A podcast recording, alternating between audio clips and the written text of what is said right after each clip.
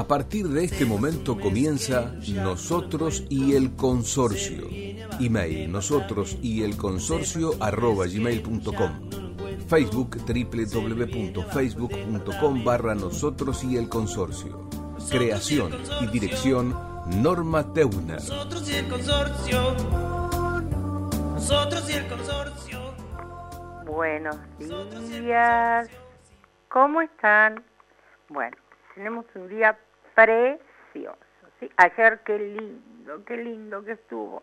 Aparte, hacía mucho, mucho tiempo que no me daba una vueltita por, por el centro de mi ciudad. Qué linda que es Buenos Aires. Qué linda, qué linda, por favor.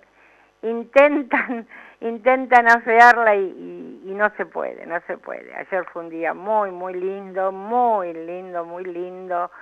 Eh, después de mucho tiempo me senté a, charlar con una amiga, recordar, bueno, fue, un día de, nostalgia, de alegría, de cariño, eh, bien, bien, la pasamos muy, muy bien, la verdad que la pasamos muy bien, este, veo que la actividad está queriendo volver, pero por favor, por favor, no nos descuidemos, no nos descuidemos. Por otro lado, vi que todo el mundo llevaba su, su barbijo, su alcohol. Eh, se dificulta un poco con el tema de la distancia. Nosotros somos muy despistados, muy, muy atolondrados, muy ansiosos. Entonces, por ahí como que esas cosas no, no creo que sea mala voluntad, me parece que es más que nada atropellamiento, pero, pero bueno, eh, el resto en general lo vi muy bien, el aforo en, los negocios, anduve caminando por corrientes y el aforo en los negocios se, se respeta mucho. Estaba la reinauguración de la, de la Giralda, había música, estaba muy lindo, pero bueno, en ese caso es una de cal y una de arena. Nos, nos cerraron La Paz con todo lo que eso implica para nosotros, los adultos mayores, y, pero bueno, reabrieron la Giralda, o sea que vamos, vamos haciendo lo, lo que se puede, ¿sí? Y bueno, aquí estamos una vez más, esto es Nosotros y el Consorcio, mi nombre es Norma Teuner y gracias, gracias una vez más por, por acompañarnos, por estar cerca, por confiar en nosotros para que podamos darle una mano en la resolución de los conflictos consorciales, que lamentablemente cada vez son muchos. Siempre digo que cuando, hay un dicho, ¿no? No es mío, cuando me aprendí todas las preguntas me cambiaron todas las respuestas, porque me, me asombro. Eh, cuando creo que, digamos, lo que pasa en determinados consorcios no puede ser superado, viene otro que me cuenta y me dice, no, no, pero mira, en el mío pasa esto. Y volvemos siempre, siempre a lo mismo. La semana pasada quiero rescatar, tuvimos una charla excelente con la doctora Nelly Díaz. La doctora Nelly Díaz es, trabaja en el Instituto de la Propiedad Horizontal del Colegio Público de Abogados. La verdad que es una genia, eh, una, una inteligencia, una formación, un sentido común, que es, lo, que es lo que lamentablemente a veces se nos escapa y, terminábamos hablando de lo mismo, o sea, todo pasa por la participación, en la medida en que nosotros no participemos, eh, lamentablemente nunca vamos a poder resolver los problemas, ¿sí? Eh, hace muchos años yo tuve un, tema que lo tuve que llevar a la, a la justicia, que en realidad les digo, si, si tuviera que guiarme por el conocimiento, por la experiencia, por la ley y deberíamos estar prácticamente eh, instaladas en, la justicia porque eh, lamentablemente a veces no, no hay otra forma de resolver los conflictos. Y bueno, a ver, de un edificio muy, muy grande, de 180 unidades y 5 negocios, éramos dos los copropietarios que estábamos, digamos, impugnando una asamblea porque se habían cometido toda una serie de, errores, horrores que perjudicaban al consorcio en su conjunto. la reflexión o la pregunta del magistrado fue 180 unidades, 5 negocios y solamente ustedes dos están en desacuerdo. No, no, no, yo sentí, a ver, la desesperación de levantarme e irme. Y lo único que atiné a decir fue, su señoría, si la justicia es cuantitativa y no cualitativa, creo que me equivoqué de despacho. Entonces, de ahí para abajo, lamentablemente, podemos esperar cualquier cosa, pero eso nos hace reflexionar de que debemos participar, ¿sí? Pero antes de participar, nos debemos informar, porque también el hecho de que vayamos a una asamblea y no sepamos de qué, de qué se está hablando, porque, a ver, el administrador lo mira y dice, ah, no, pero eso no es así. Y cuando salta un propietario que le dice, no, mire, es así por tal cosa y tal otra, y salta otro propietario que dice, no, vos callate porque vos no sabés si el administrador es él. Y resulta que el administrador no sabía, o sabía y miraba para otro lado, o sabía y no le importó. Y si uno se queda con unos problemones tremendos, ¿sí? Y uno no sabe que en este momento la ley prevé que haya un seguro, eh, que es una especie de responsabilidad civil ante la cual el em, administrador responde, responde por el perjuicio que le puede haber causado al consorcio su mal desempeño. O sea, eso no lo, no lo sabe prácticamente nadie. Entonces el administrador se va, nos deja con el choclo de, cosas sin pagar, nos deja con un edificio destruido y no, pero acá nadie paga nada, no, no. Vamos a ponernos de acuerdo. O sea, existe la ley. Después del código, después del, del cambio en, en el 2015, del Código Civil y Comercial, con todo lo que incorporamos a raíz de los consorcios. Eh, la ley es perfectible, siempre, vamos, siempre va a haber cosas que no cierran, pero bueno, en la medida en que vayamos utilizando los instrumentos que la ley nos da, y vamos a poder ir mejorando la cosa. Pero para eso, insisto, tenemos que conocer y tampoco es necesario que nos convirtamos en un, no sé, en un profesional del, del consorcio. Es decir, tenemos leyes que son totalmente eh, entendibles en su, en su texto, en su comprensión. Tenemos la 941 que la compramos en, en cualquier, uno se acerca al microcentro por la parte de tribunales y, todos los kiosquitos que están ahí especializados en, en revistas de derecho y de convenios y de todo lo demás, nos venden la 941. Ahora entramos por internet, o sea, internet está, está a la orden del día, tenemos diferentes instrumentos a través de la tecnología como para enterarnos, como para preguntar, como para saber. Pero a veces lamentablemente terminamos haciendo lo que creemos que es más fácil es, no, yo pago hasta donde puedo y después no pago más. Bueno, pero el después no pago más significa que quizás me puedan llegar a sacar el departamento.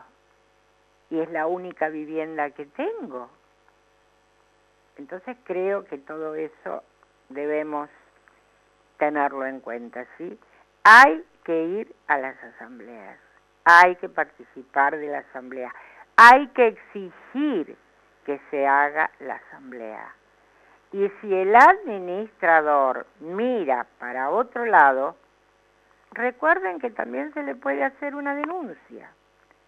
Hace poco me decía una señora, ¿cómo puede ser que yo denuncie a mi, a mi administrador y mi administrador sigue trabajando? Y sí, es así porque lo que prevé el registro es una serie de sanciones, en principio, que no necesariamente hacen que deba dejar de trabajar. No, le dicen, mire señor, usted esto lo está haciendo mal. Tiene que hacerlo de esta manera.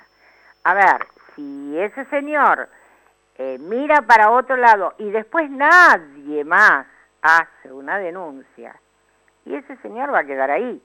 Pero si mañana le llega otra denuncia, si dentro de un mes le llega otra denuncia, y bueno, está previsto que, que le retiren la matrícula. Está previsto, pero ya les digo, no, no a la primera oportunidad, ¿sí? No a la primera oportunidad, pero está previsto que le retiren la matrícula. Y uno puede entrar perfectamente y puede verificar en qué situación está el administrador que uno contrató.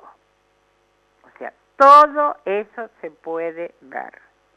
Todo eso está a disposición de nosotros los consorcistas. Entonces, gente, pongámonos las pilas, hagamos lo que tenemos que hacer. No miremos nosotros para otro lado. Que es denso, que es cansador, que cada uno tiene su propio problema y que estamos todos en un momento muy difícil, sí, sí, se entiende, se entiende. Pero no olviden que el tema consorcial es muy serio, ¿sí? El consorcio es una comunidad dentro de la cual tenemos que tratar de llevarnos de la mejor manera posible y tirar todos para adelante. Y recordar, y recordar que nuestra casa, nuestra unidad, comienza en la vereda del edificio. ¿Sí? Y cuando uno dice lo paga el consorcio, el consorcio somos todos nosotros. Por lo tanto, lo vamos a pagar todos nosotros. ¿Sí? Tengámoslo en cuenta, por favor. Bueno, a ver, ¿de qué vamos a charlar hoy? Hoy les quiero contar que tenemos la visita de la doctora Patricia Fittipaldi. Tenemos un, equipete, Dios mío, que es, que es increíble. A partir de las 10.30 la doctora Fittipaldi va a estar charlando con nosotros, ¿sí? Les recuerdo que la doctora Fittipaldi es abogada, y es miembro activo del Instituto de la Propiedad Horizontal, que pertenece, como ya les dije, al Colegio Público de Abogados de la Capital Federal. Ella se ha especializado en soluciones alternativas a los conflictos y ha participado en cursos y congresos en carácter de asistente y disertante. O sea, el tema de la mediación también y la resolución de conflictos es un tema importantísimo dentro de la propiedad horizontal, porque yo soy una convencida que es preferible un, a ver, un mal arreglo a un buen juicio, que como digo siempre, la justicia es lenta, es cara y no siempre es justa, ¿sí? Así que si podemos resolverlo a través de una, de una charla, de una mediación eh, y evitar el conflicto, eso es lo ideal. Así que bueno, como les decía, les voy a pasar nuestros medios de comunicación. Eh, nosotros somos, esto es nosotros y el consorcio.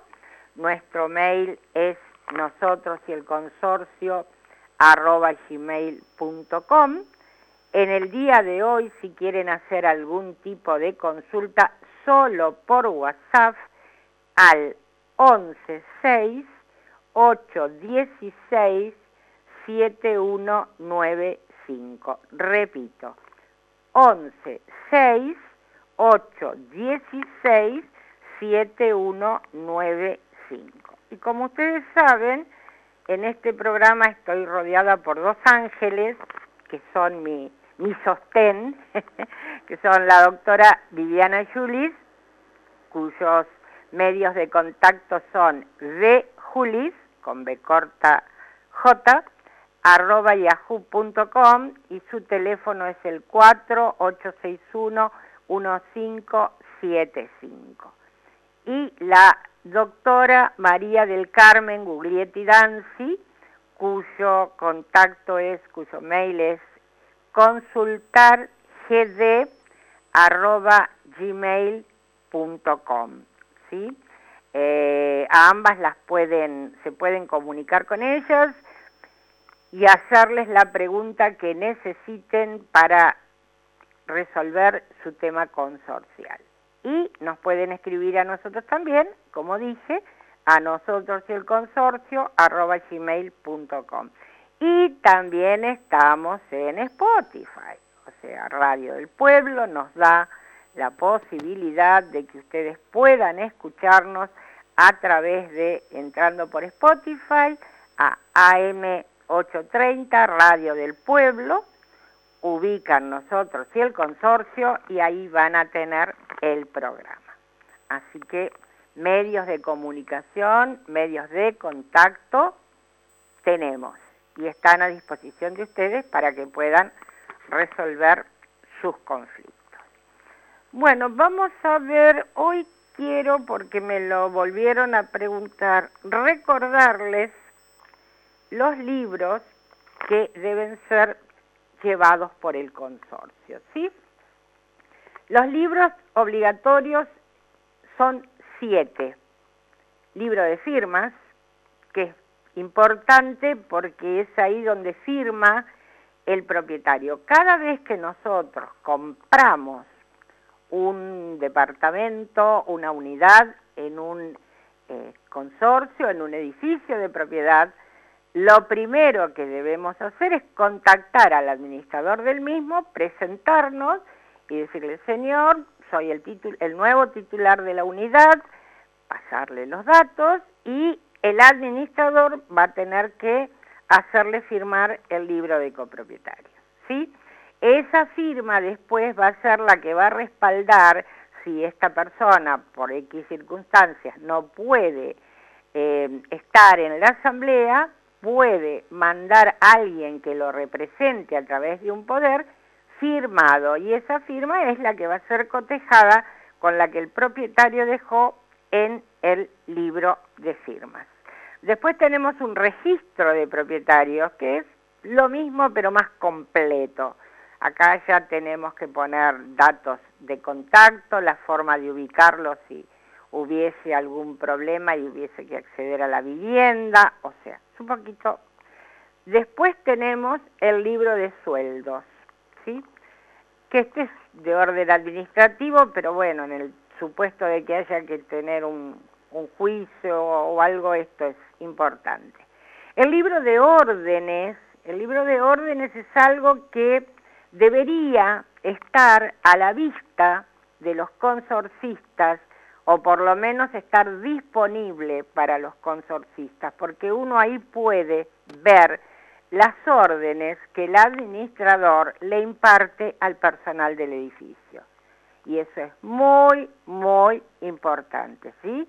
No debemos perder de vista que el único jefe de personal del administrador Em, del, personal es el administrador. Casualmente también el otro día me contactó un propietario que estaba muy enojado porque dice que le había dado una orden a un consorcista, a un, a un encargado y que, bueno, se suscitó ahí una discusión porque el encargado se negaba a cumplir con lo que le pedía este señor. En realidad, sí, no corresponde, el único que está eh, autorizado a darle órdenes al encargado es el administrador. A veces los integrantes del Consejo de Propietario también se toman una licencia y, y creen que pueden darle órdenes. No, no, señores, para evitar conflictos, para no tener conflictos con el, con el sindicato, el único que da las órdenes es el administrador y las tiene que dar a través del libro de órdenes. ¿Sí? Así es todo transparente, es todo como corresponde. Entonces, no nos olvidemos eso. El libro de las extras, ¿sí? Esto también es muy, muy importante porque con las horas extras hay todo un problema. Hay gente que tiene prácticamente un sueldo aparte con las horas extras.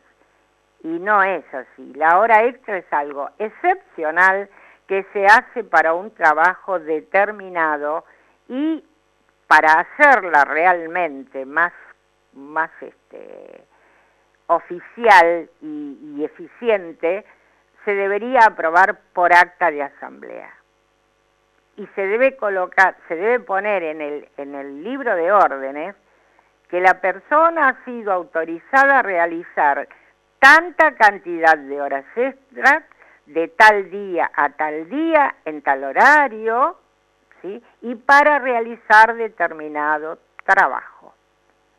Porque después la gente se agarra la cabeza, pero ¿cómo puede ser?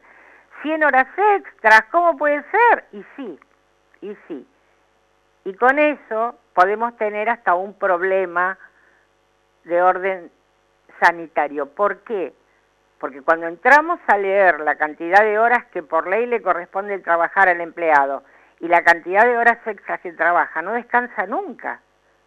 Y eso lo puede llevar a un estrés, lo puede llevar a cualquier tipo de, de, de malestar físico y o psíquico. Entonces debemos ser medidos. Debemos ver de que la hora extra no corresponde de una manera así eh, diaria, habitual, continua, permanente. ¿Sí? Eso por un lado. Después tenemos el libro de actas. Acá los quiero ver. Acá los quiero. La asamblea es el instrumento mediante el cual el consorcio toma sus decisiones, ¿sí? Hay determinadas cosas que no pueden, que no pueden hacerse dentro del consorcio si previamente no fueron charladas en asamblea. Pero para que esto sea así, o sea, tenemos dos asambleas, una asamblea ordinaria, que es una asamblea anual, donde vamos a eh, renovar o no el, el mandato del administrador, donde vamos a aprobar o no su gestión, ya vamos a hablar de eso otro día, donde vamos a aprobar también el estado de cuentas del consorcio, vamos a volver a tocar el tema también en otro momento, este, y la asamblea extraordinaria, que como su nombre lo dice, es para todo aquello que excede la cosa ordinaria. ¿Sí? Para decirlo a priori y no, ahondar, eh, la asamblea siempre debe responder a los puntos que están indicados en, eh, en la convocatoria asamblea. Yo no puedo hablar o no debo hablar de plata en la asamblea si taxativamente el punto no está indicado en la convocatoria. Yo no debo hablar de los problemas que tiene cada consorcista en su unidad si no ha sido previamente indicado en la convocatoria. Esto se hace por una cuestión de prolijidad, de eh, seguir un orden, de una cuestión de prioridades, porque si cada uno de nosotros va a la asamblea a hablar de la gotita, de la llave de paso, del señor de arriba que, mueble que mueve los muebles, o sea, esto se produce todo un desorden, genera conflictos y terminamos no resolviendo nada. Entonces, los temas deben estar especificados taxativamente, se debe respetar el orden y no se debe hablar nada más que de eso. Excepto, excepto que haya algún tema que haya surgido en esos días que el consorcio considere de interés y que se ponga a votación su tratamiento en la propia asamblea y se apruebe el mismo por absoluta mayoría. Esa es de la única manera que se puede tratar un tema que no esté taxativamente en la convocatoria asamblea. Y por último tenemos el libro de administración. ¿sí? Bueno, le vamos a pedir a, mm, a, a, nuestro amigo que no hoy, uy, hoy no lo saludamos a Facundo, por favor, siempre hago lo mismo. Bueno, Facu, a ver si nos podés este, acariciar un poquitito el alma y luego estaremos charlando con la doctora Fittipaldi.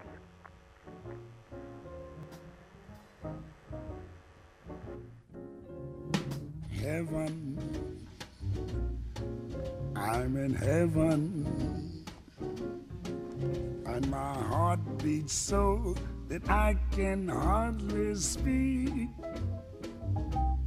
And I seem to find the happiness I see when we're out together, dancing cheek to cheek.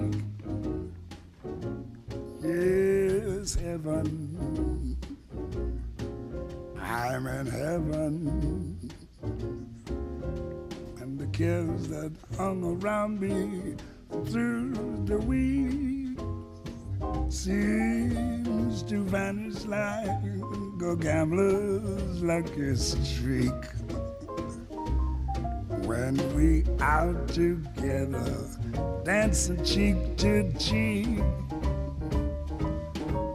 Oh, I'd love to climb to mountain, reach the highest peak, but it doesn't thrill me half as much is dancing cheek to cheek.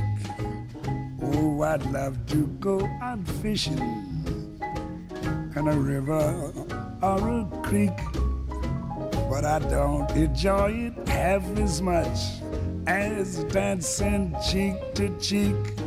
Now, Mama, dance with me. I want my arms about you, the charms about you will carry me through. Yes, heaven. I'm in heaven. And my heart beats so that I can hardly speak. And I seem to find the happiness I seek when we out together dancing cheek to cheek. Take it, Ella, swing it. Heaven, I'm in heaven, and my heart beats so that I can hardly speak, and I seem to find the happiness I seek when we're out together, dancing cheek to cheek. Heaven, I'm in heaven, and the cares that hung around me through the week. Hola. Hola, buen día. ¿Cómo estás? Muy bien, ¿y vos? Bien, bien, gracias. Déjame contarle a la audiencia que, bueno, estamos recibiendo a la doctora Patricia Fisipaldi, lo que es un, un gusto para nosotros volverla a tener en el programa y vamos a, a darle crédito a, a, Facundo que nos acaba de obsequiar con Chick to Chick, cantado nada menos que por eh, Lloyd Armstrong y Ella Fitzgerald. Así que después de esto... Casi nada. Ah, este, sí, a mí me así encanta. que buenos días a todos con chic to chic, que ahora Ah, no se puede porque hay que hacer puño con puño y mantener la distancia. Así es, así es. ¿Cómo? Bueno, vos sabés que ya le estuve comentando, no comentando, recordando a la audiencia este tu currículum, ese currículum maravilloso que tenés que, y que sos tan generosa de compartir tu, tu experiencia y tus conocimientos con nosotros. Pero lo que sí quiero, porque después nos metemos en la charla y, y se nos pasa, Mm. es dar los contactos para que la gente pueda ubicarte, ¿verdad? Mira, Tenemos, sí. sí, si querés podés dar el contacto del mail Sí, lo tengo y, aquí. Bien, y los teléfonos de la oficina, que si yo no estoy, igual me dejan, los mails los contesto siempre, o sea que es lo más seguro. Y después los contactos de la oficina de teléfono, que si yo no estoy y contestan, eh, me dejan un, una notita y yo devuelvo el llamado. Perfecto. A ver, vamos a, acá tenemos, ay, acá está. Eh, vamos a ver que estamos viendo el, primero el mail. Sí. A ver, a ver. ¿Querés que te lo diga yo? Ah, estamos, estamos, patricia.fitipaldi, Fittipaldi, con doble T. arroba estudio spa.com.ar. S de Fittipaldi, de fantástico, porque a veces parece que fuera una S, no. No, no, es, una F. Es una F, sí. Ese es el, el, El mail. mail. Sí, Y los teléfonos del estudio, Sí. eh, 4822-4588, interno 2, ajá. eh, o, a ver, espérate que... Yo te tengo uno acá que no- es el 4826 Sí, 9215. exacto. Bien, bien. De todas maneras le decimos a la audiencia que si quieren tener el teléfono porque no tuvieron tiempo, no llegaron, no encontraron la virome, este, nos llaman, nos llaman a la radio y nos, o nos mandan un, un mail y nosotros se lo, se lo Sí, mandamos. no tal cual, problema. incluso eh, pueden preguntarte a vos si vos me trasladás la Sí, pregunta, no hay ningún sí, problema sí, con sí. este tema. Justamente el tema que me proponías hoy, que era el de seguros, enseguida que me lo propusiste te dije, es un tema difícil porque la verdad que uno lo que tiene que tener es un buen broker de seguros. Así es, así Eh, es. Pero bueno, eh, traté, digamos, de ordenarlo De forma tal de que lo primero que tenemos que ver como consorcio es nuestro seguro integral de consorcio. Ya voy al proveedor, pero ¿por qué digo esto? Porque yo veo que en muchas asambleas ordinarias se lo pone como, a veces cuando se lo pone, como un punto más en donde se dice, este, a ver cuál es el monto que, por el cual se va a renovar la póliza del seguro integral de consorcio. Sabes que es muy importante esto que estás diciendo, realmente es muy importante. Mm, sí, Te escuchamos porque la gente- atentamente. Claro, porque la- en realidad como, como siempre nos estamos cuidando de los costos, y yo lo Es verdad. entiendo eso, sí. eh, no quiere decir que no tengamos que evaluar realmente el edificio para hacer una póliza que esté a la altura del edificio donde estamos viviendo. Y que nos cubra, Patri, porque después Claro. es lo que te dicen, mire, su seguro no lo cubre. Ah, Y Siempre va a tener ahí una... nos damos cuenta que lo barato sale caro. Tal cual, pero siempre va a tener una prima que va a ser una parte que no cubra. Pero, eh, ¿por qué digo eh, que hay que, en, en de- en determinado momento hay que empezar a averiguar distintas pólizas? Sí. Porque muchas veces nosotros seguimos y renovamos la misma. Exacto. Pero realmente hay que hacer una consulta a un broker de seguros que te la va a, te va a hacer la consulta eh, sin costo, porque a ellos lo que les interesa justamente es captar el cliente, Claro. y cotizar un seguro que realmente tenga que ver con la edad del edificio, porque los edificios nuevos tienen, algunos tienen más problemas, pero en general, supongamos, Sí. van a tener menos problemas que los edificios añosos. Así Y es. tenemos que ver si tienen, dónde tienen las, este, las calderas, dónde tienen, eh, cómo son los espacios comunes, si hay, si hay vidrios, si no hay vidrios, eh, en qué condiciones están los ascensores, porque también tengamos en cuenta que el seguro va a cubrir en función de que las cosas estén funcionando bien Seguro. de que estén bien los, eh, los extintores, que tengan siempre su renovación. Entonces, ¿qué es, lo que, a qué es a lo que voy? El seguro nos obliga a tener una visión más amplia de lo que debe ser dentro del edificio y hacerlo por un monto que realmente refleje el edificio donde estamos viendo, no porque sea más barato hacerlo por menor monto, no lo hagamos bien. Exacto. Y para eso necesitamos tener un buen broker de seguros. Hay muchos y buenos. Este, así que simplemente es cuestión de buscarlo. Eso por un lado. ¿Por qué digo esto? Porque puede haber un accidente con un proveedor, que puede ser un tercero, que no un- accidente no se esté produciendo en el, en el lugar donde está trabajando, sino cuando está circulando en el pasillo. Cuando, Claro. Entonces tenemos que estar cubiertos en ese aspecto. Claro. Y después vamos a los benditos mm, trabajos pequeños. Entonces la gente dice, eh, es un trabajo de plomería, es un trabajo sencillo. Sí, es un trabajo sencillo, pero digamos, a ver, el diablo puede meter la cola. Entonces, en principio ya creo, la mayoría de los consorcios se curaron de espanto y están pidiendo factura. Quiero creer, quiero creer. Sí, sí, Bien. Cuesta un poco, pero... bueno, pero supongamos que el, vamos a hacer primero el camino correcto. El administrador contrata a un plomero que tiene factura. Resulta que el plomero trabaja con el sobrino. Entonces, el plomero tiene la factura, pero no va el plomero a hacer ese trabajo que es sencillo, porque tiene que, es un cañito que pierde nada más. Y lo mandó al sobrino. Entonces estamos todos contentos porque en, la, eh, en el resumen de expensa va a aparecer la factura del plomero, pero vino el sobrino que el sobrino que es empleado no, y no es empleado porque es sobrino, le hace una changa y eh, no lo tiene de empleado. Bueno, ahí así va a estar contenta, pero si tenemos un inconveniente no hay seguro que me ampare, porque no es un empleado.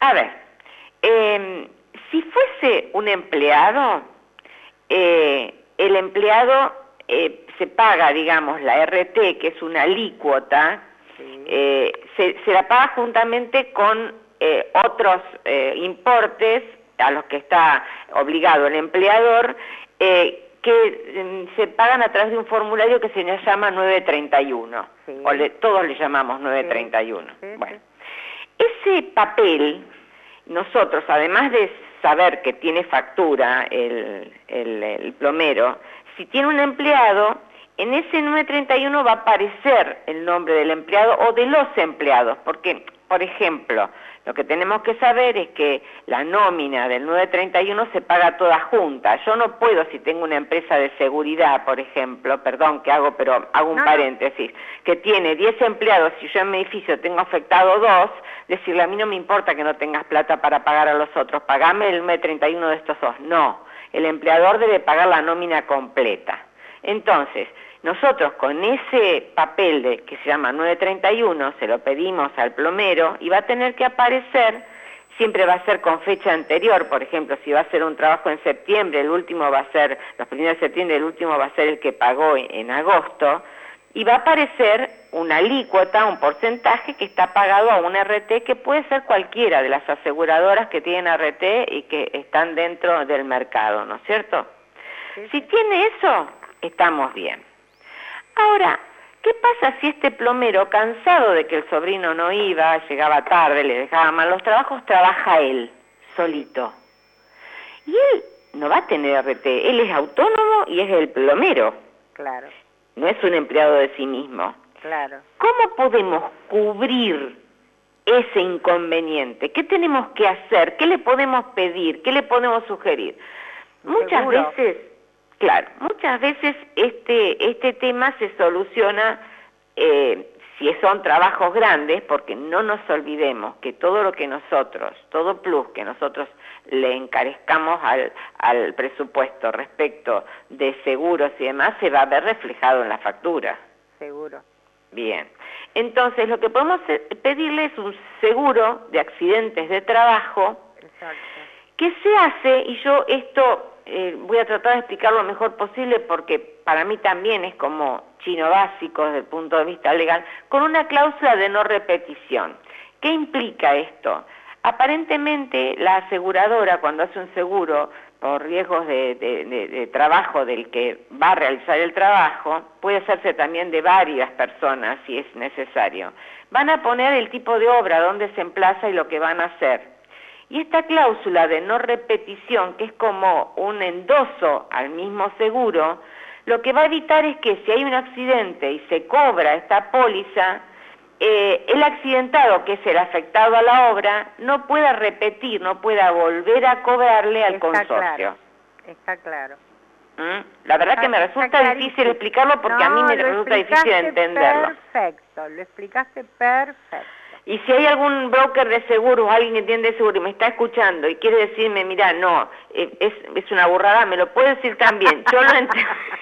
¿Viste? Ay, cómo te quiero. No, no, Pero lo bueno. que vos dijiste se entendió. Ahora, que, que, qué sé yo, que el broker eh, diga que eso es diferente, bueno, no lo El podemos nombre saber, del... pero el seguro creo- es ese, no, digamos. yo creo es- que no. Yo, es por, por lo así- que, por lo que he leído, por lo que he visto, eh, creo que estás en el camino correcto. Bueno, entonces, ¿qué hacemos? Pedimos ese, ese, ese seguro que incluso después al, eh, puede llegar a servir porque, digamos, al mismo, este, a la misma persona le sirve cambiando el endoso respecto de otra obra o de, de- otro destino, digamos. Claro.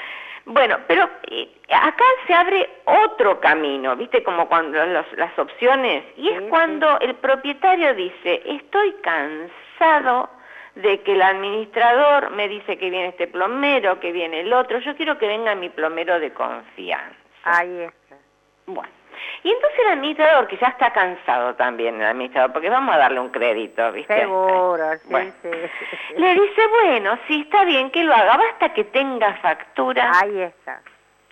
Y resulta que la factura se la hace el verdulero de la esquina. No, es un chiste, pero más o menos es así. Sí, sí, sí, sí. sí. Bien, ¿qué pasa? Hay algo que quiero decir para proteger al propietario. Y es, señor propietario, usted no contrate al plomero. Traiga al plomero que quiere, pero que este eh, evento, digamos, y este control de papeles lo haga el administrador del consorcio, Exacto. que es el brazo ejecutor de su consorcio. Exacto. ¿Por qué? Porque puede ser, sí, que sea una canilla, pero eh, una llave de paso, no canilla común, porque eso se va a tener que ocupar el propietario.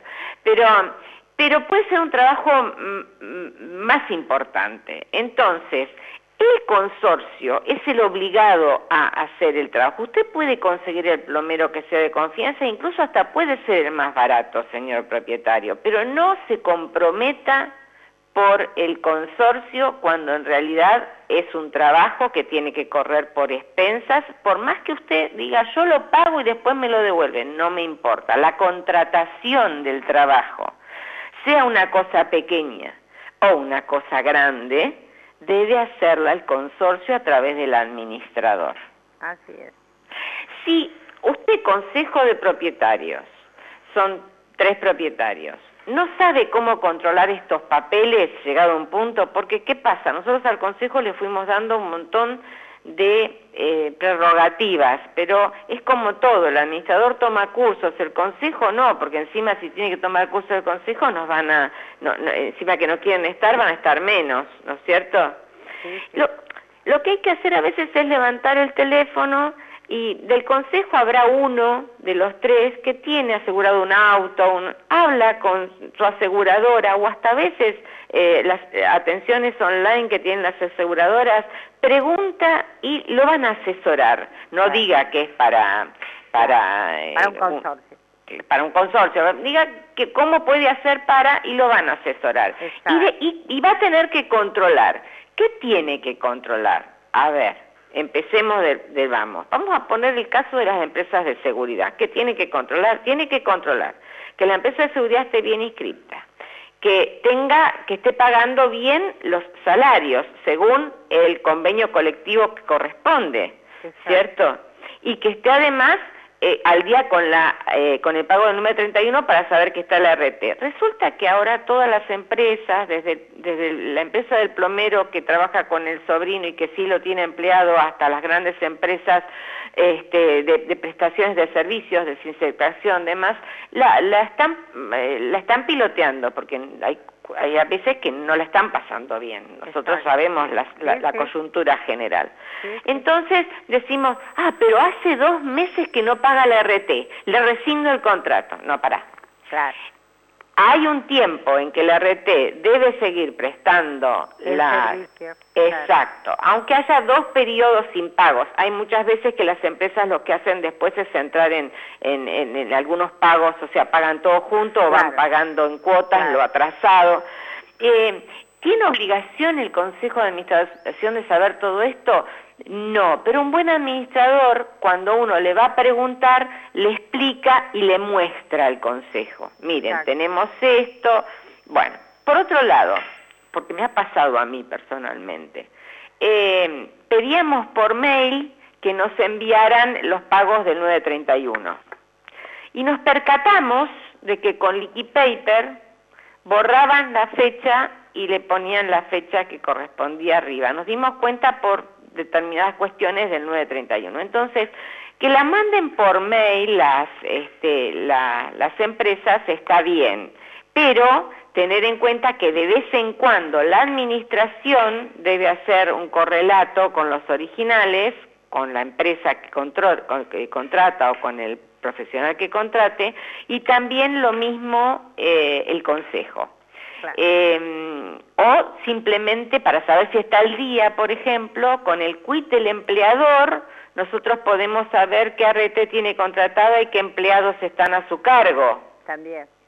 O el quit del empleado, el que va a venir, mire, necesito el quit o el quill suyo, porque va a ser un empleado, entonces va a tener quill, necesito su quill para constatar y con el quill del empleado podemos también saber si está, este, mm, eh, digamos, resguardado por alguna, por, alguna RT. En general, digamos, los problemas más, este, más serios vienen con las empresas contratadas. Pero la verdad que el trabajo de los plomeros o el, el servicio de ascensores, por ejemplo, eh, muchas veces no el administrador mes a mes se le escapa pedir eh, el 931 al conservador de ascensores, se lo tiene que pedir, porque eso nosotros decimos 931 o nosotros decimos eh, el mismo salario del encargado. Tenemos un encargado en el edificio y tenemos que controlar que se hagan los aportes y contribuciones, porque ahí adentro ¿cierto? Ahí adentro, de entre los aportes y las contribuciones, está también la RT que lo va a, cubrir. Bueno, Vos decime, sí. No, perdón. Hay, hay algunas administraciones, pero bueno, son, son un lujo, que te incluyen la copia del 931. Eh, bueno, y hay otra cosa más. ¿Vos viste alguna vez, decime, porque mi consorcio, yo si entro acá a la oficina, yo no lo he visto, que tienen que estar colgados unos afiches eh, de la RT que está cubriendo al personal, con los números de urgencia. ¿Vos los viste en algún lado colgados? ¿Vos sabés que yo no? Ahora que, ahora que estoy hablando de esto, ¿Por qué? Porque cualquier propietario tiene que tener acceso porque un día lo encuentra el encargado abajo de un, de un aplique de luz que le dio en la cabeza y tiene que llamar él. Exacto. Exacto. Entonces, o sea, fíjate cómo desde saber a qué RT, saber que la tengan, conocer cómo se controla y también la ejecución de... La forma de llegar a, ante, un, eventual Exactamente. Exactamente. Bueno, pero a ver, si nosotros tenemos, yo, yo te cuento, por ejemplo, dos anécdotas. Eh, dentro de lo que son proveedores del edificio, que la administración dice que uno puede llamar directamente, hay un proveedor que dejó de ser proveedor hace un año y medio. Bueno. Pero todavía el señor sigue figurando, no hay nadie que lo reemplace. Entonces, vos llamás y el señor te dice, no, mire, yo hace un año y medio que no trabajo más para ustedes. Claro. vos te volvés loca porque estás con una pérdida importante, no sabes a quién llamar, es un día domingo, o sea, es un tema. Y por otro lado, las destapaciones, vos llamás, y te, vos llamás y te dicen, llamo directamente. Y llamás y te dicen, ah, no, nosotros necesitamos que la administración nos autorice. A ver, ¿en qué quedamos? Claro. Bueno, por ejemplo, las destapaciones, como no es algo que es permanente, digamos, a lo mejor incluso, viste, porque tienen un convenio como para que el propietario lo llame, le, firman la orden de servicio y después facturan. Y hay meses que facturan y otros meses no. Vos lo llamaste, vino a hacer la destapación. Mi pregunta es, ¿Sabe el, el administrador si la persona que fue a trabajar es empleado, si tiene el seguro? Entonces volvemos al principio. ¿Ves lo importante que es tener bien el seguro integral de consorcios que cubre contra terceros? Por supuesto. Eh, o sea que el tema de los seguros es delicado, a cualquiera se le puede escapar eh, el, el, tema, digamos, no. Pero cuando hay, cuando existe el inconveniente, es ahí donde aparece... nos agarramos la cabeza. Claro, aparece el tema. Nosotros hemos tenido desde temas muy sencillos hasta muy complicados, en donde, eh, por ejemplo, eh, con todas las medidas de seguridad, con todo el, eh, un fin de semana se removía una antena en un edificio de acá de Recoleta, se removía una antena, esto pasó hace años, eh, tenían toda la información, la RT, el administrador, estaba presente el encargado y fue de agregado cultural el cuñado de toda esta gente y de la terraza se cayó el cuñado. No. Entonces, por eso ves, ¿qué, ¿qué es a lo que voy? No estaba trabajando con él, fue un, fue un entuerto grandísimo y hubo que sacarlo y, bueno, y hubo, estuvo la, la, la, buena fe del empleado que dijo vino conmigo porque, pero hasta que se desarrolla todo eso, date cuenta que te estoy dando un elemento más y es en el momento en el que se va a hacer el trabajo, el encargado tiene que verificar que las personas que estén ingresando son la nómina que dijo el, el, proveedor. Pero sí, pero sí. Porque no puede entrar nadie, ni aunque dé... No, no puedo dejar el nene en la escuela porque la burbuja no tiene... Claro. No, y bueno, no lo puede, no, ni siquiera sentadito ahí abajo, no lo puede traer, señor. Es un chico de 15 años, no tengo problema, no lo puede traer. No puede venir a hacer un trabajo con alguien que no sea específico. Fíjate hasta dónde da vuelta el rulito y nos estamos dando cuenta de que tenemos todos los papeles bien. Va el sábado, porque el sábado, así esta señora es el único día que puede, bueno, bárbaro, no está el encargado, porque a la tarde el encargado no está. Y fue el plomero con el sobrino, que no lo tiene inscripto. Porque, y bueno, ya está. No lo tenés que dejar entrar. Y si no está el encargado, es el propietario el que tiene que tener los datos de la persona que va a venir, es esta, su DNI o su CUID es este, y ponerse en antipático eh, para evitar un inconveniente. Mil, mil veces, mil veces no pasa nada, pero mil veces una. La que pasó, pasó. claro, porque ahí después cae el consorcio, si es está trabajando en las partes comunes, solo el consorcio. Pero si está trabajando a su vez en un departamento, también, el propietario dominial del departamento. Exacto. Son muchas las cuestiones que hay que tener en cuenta, la verdad, eh, una veces, eh, quiero decirlo como, como propietario, ¿no? Hasta produce angustia. Sí, sí porque vos decís, pucha, al final de cuentas se me rompió el baño y tengo que estar pensando en todo esto, ¿por qué no me lo vienen a arreglar? Y se complica, porque aparte eso aumenta los costos. Sí, sí. Bueno, pero volvemos al inicio, lo barato sale caro. Sí, lo que pasa es que la necesidad, yo tengo otro, eh, otro dicho, la necesidad tiene cara de, cara de hereje. También. Y muchas veces, viste, se complica, porque vos no podés tener una persona que le esté perdiendo eh, y, y, estar esperando a que este señor haga todos los papeles que tiene que hacer. Entonces, bueno, mínimamente eh, un, contratar un buen eh, seguro integral de consorcio y mínimamente que las personas que vaya a trabajar, si es un, una persona que no tiene empleados, hacer un seguro de este tipo, que este señor lo puede después usar en otras obras porque se hace con esta cláusula de no repetición y ese endoso, digamos, puede, puede ser después eh, redireccionado con otro endoso hacia otra obra. Así que bueno, espero haber Pero por supuesto, superó las expectativas, doctora, por favor. No, clarísimo. Aparte vos sabés que a mí me encanta, a mí me encanta cuando ustedes que tienen un léxico especial, porque por algo son profesionales y estudiaron, pero tienen la capacidad de la simpleza, como digo yo. Si lo entendí yo, créeme que lo va a entender doña Rosa. Bueno, que en realidad lo tengo que entender yo para poder... no, pero me, me, encanta, me encanta, o sea, yo hace un tiempo trabajaba con, con un equipo y bueno, había un profesional que me decía, somos abogados, sí, perfecto, pero la gente necesita, a la gente hay que llegarle no con un léxico de abogado, porque no estás en la facultad enseñando, sino que estás dando una explicación a personas sencillas que como vos decís, ya se fastidian un poco por todo lo que viene detrás. Pero sí. Y si encima se la complicamos con términos legales, estamos en el horno. Viste que en realidad, bueno, hay, hay, hay lugar para todo y, este, y en realidad para nosotros trabajamos justamente para la gente, sea el administrador, sea el copropietario, sea el plomero. Nos echan. mira, odio decir esto, pero nos están echando. bueno, te mando, le mando a todos a través tuyo y de este medio un afectuoso cariño y que bueno, que pronto podamos encontrarnos personalmente y, y poder este saludarnos como siempre. Dale, dale, te quiero, gracias por todo, gracias por tu capacidad, por tu generosidad. O sea, gracias. De nada, de nada, de nada. Beso grande. Muy buena semana, gracias. Chao, chao.